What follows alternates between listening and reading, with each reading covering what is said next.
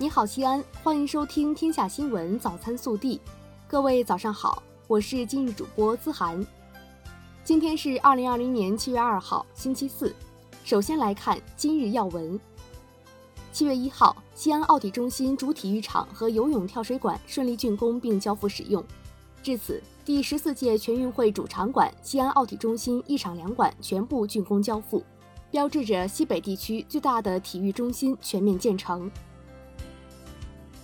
本地新闻，在喜迎中国共产党成立九十九周年之际，七月一号上午，市委市政府举行重点项目集中签约、开工竣工、投产投运系列活动，盘点验收上半年全市项目建设情况。以项目建设实际成效向党的生日献礼。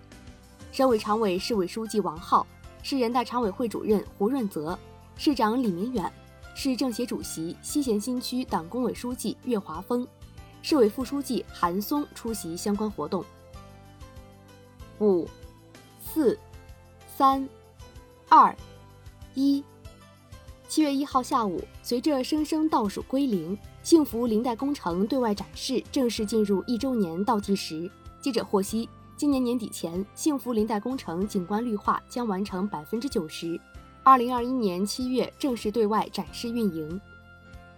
七月一号，记者从市城市管理和综合执法局了解到，全市范围内设立的第二批蔬菜早市、夜市集中经营区、食品零食摊群点开始公示了。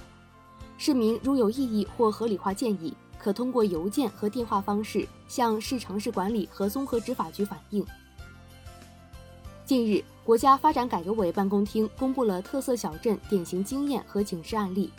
西安大唐西市小镇聚力发展主导产业，作为第二轮全国特色小镇典型经验被推广。近日，记者从市政府获悉，为进一步深化放管服改革，按照市级统筹、重心下移、权责对等原则。结合我市实际，市政府决定下放三十六项行政事权。下放的三十六项行政事权涉及行政许可、行政确认、公共服务等多个事项类型。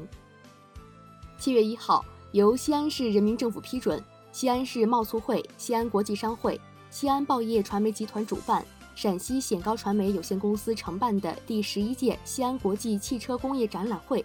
在浐灞生态区西安国际会展中心盛大开幕。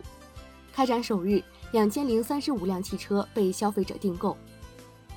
昨日，记者获悉，省教育厅正式公布我省乡村小规模学校和乡镇寄宿制学校基本办学标准。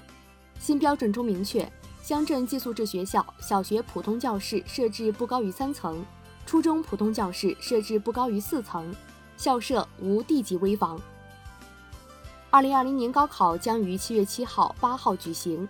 西安市出租汽车行业将继续开展持续十九年的爱心送考活动。高考两天，考生可凭二零二零年高考准考证免费乘坐西安市区的全部一万五千辆出租车。送考产生的费用将由各出租车企业承担。七月一号上午，朱洪路主线桥正式通车放行，城区到机场行车时间大大缩短。市民可感受到半小时出城、一小时出市的畅行体验。七月一号，西安地铁十号线一期工程开工仪式在跨京渭河公轨合建桥项目现场顺利举行。京渭河公轨合建桥为十号线重大节点工程，连接两河三岸，设计桥体上层为城市快速路，下层为双线地铁及城市辅路。七月一号上午，斗门水库工程项目开工。预计二零二一年六月将达到蓄水条件。斗门水库是我省引汉济渭输配水工程的重要组成部分，被列入国家陕西省水利“十三五”规划重点项目，也是西安市全域治水的重点工程。该项目投资金额为四十八点九二亿元，年计划投资十五亿元。工程建成后，每年将向西安提供生活生产用水八千七百七十三万立方米。向西安生态水系补充生态水量一千四百五十六万立方米。国内新闻：六月二十二号，美方再次宣布将中央电视台、人民日报、环球时报和中国新闻社四家中国媒体增加列管为外国使团。作为对美方上述行动的反制，中方宣布要求美国联合通讯社、美国国际合众社。美国哥伦比亚广播公司、美国全国公共广播电台自即日起七日内向中方申报在中国境内所有工作人员、财务、经营所拥有不动产信息等书面材料。七月一号起，国务院教育督导委员会办公室在微言教育和中国教育督导公众号。同步开通义务教育教师平均工资收入水平不低于当地公务员平均工资收入水平举报平台，如有拖欠义务教育教师工资，学校所在地义务教育教师平均工资收入水平低于当地公务员平均工资收入水平方面的情况，可实名举报。经查证属实、较为典型的问题，将予以公开曝光。港区国安法已正式生效，七月一号。反对派组织民间人权阵线在铜锣湾及湾仔一带发起游行，集结叫嚣，堵路纵火。截至十六点，警方共拘捕七十余人，其中两人涉嫌违反港区国安法。日前，中国疾控中心专家武桂珍介绍，北京新发地市场的三文鱼等水产品检测出新冠病毒，是因为被污染，而不是本身感染了新冠病毒。鱼的细胞没有与人类细胞相同的受体。新冠病毒只会感染哺乳动物，迄今为止没有发现通过鱼类传播给人类的传染性疾病。七月一号，民航局发出自民航局关于调整国际客运航班的通知发布以来的第二份熔断指令，决定自七月六号起暂停四川航空埃及开罗至成都三 U 八三九二航班运行一周。据湖北省卫生健康委员会七月一号通报，六月三十号。全省新增无症状感染者零例，解除隔离一例，尚在医学观察的无症状感染者零例，这是湖北无症状感染者首次清零。据北京卫健委，七月一号起，北京市医院安全秩序管理规定正式实施。